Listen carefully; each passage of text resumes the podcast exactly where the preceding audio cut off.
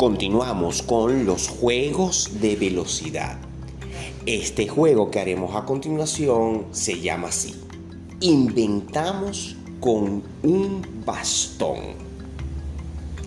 ¿Cómo vamos a hacer? Vamos a buscar que el bastón se convierta en lo que quieras.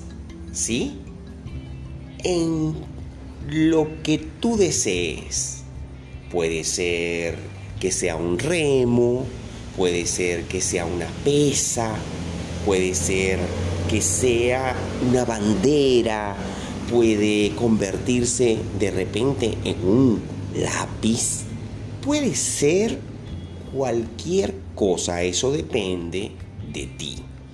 Voy a colocarte dos músicas, una lenta y otra rápida, para que hagas este ejercicio en distintos ritmos, en un ritmo pausado, lento y luego en un ritmo muy rapidito.